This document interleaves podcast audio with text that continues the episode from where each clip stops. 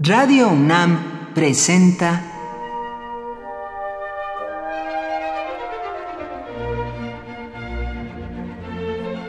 Cuaderno de los Espíritus y de las Pinturas por Otto Cázares.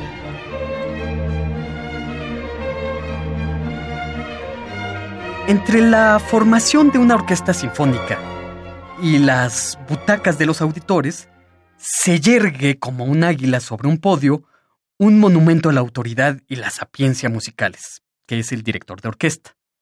El director concertador da la espalda a los auditores y parece ser precisamente la frontera entre la audición y la producción sonora.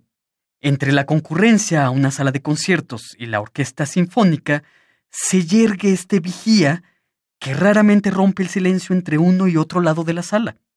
Acabo de ver un video con suma emoción de un acontecimiento que tuvo lugar en el Teatro de la Ópera de Roma hace unos pocos meses. Se representaba la ópera Nabucco de Giuseppe Verdi, una ópera que tiene una exaltada naturaleza patriótica para todos los italianos, debido a que la parte coral, que es bellísima y uno de los fragmentos más célebres de la historia de la ópera, es el va pensiero, y las tropas que dirigía Giuseppe Garibaldi en el siglo XIX, por la unificación italiana, entonaban este coro.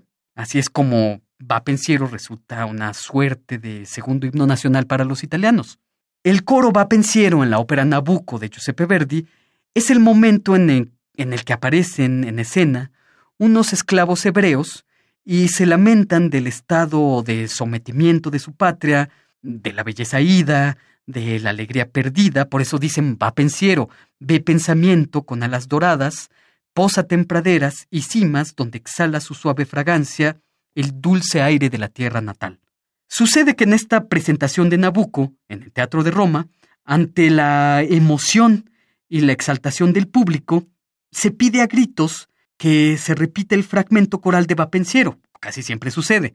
Lo que sí es insólito que suceda es que el gran director Ricardo Muti se da la vuelta, rompe el silencio entre la orquesta y su auditorio y comienza a hablar acerca del lamentable estado en que se encuentra su país, del deplorable estado de la cultura, hace un llamado urgente a politicastros que estaban presentes, a la ciudadanía en general, y a continuación hace algo inaudito.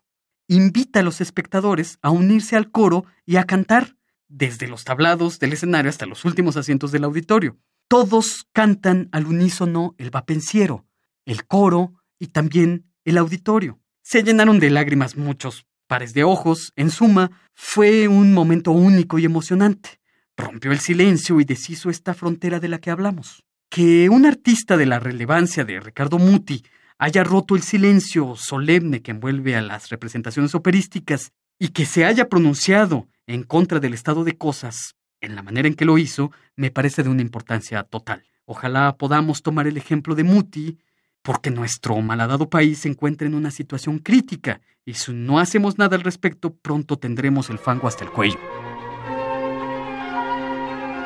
Por hoy, Otto Cázares cierra el cuaderno de los espíritus y de las pinturas.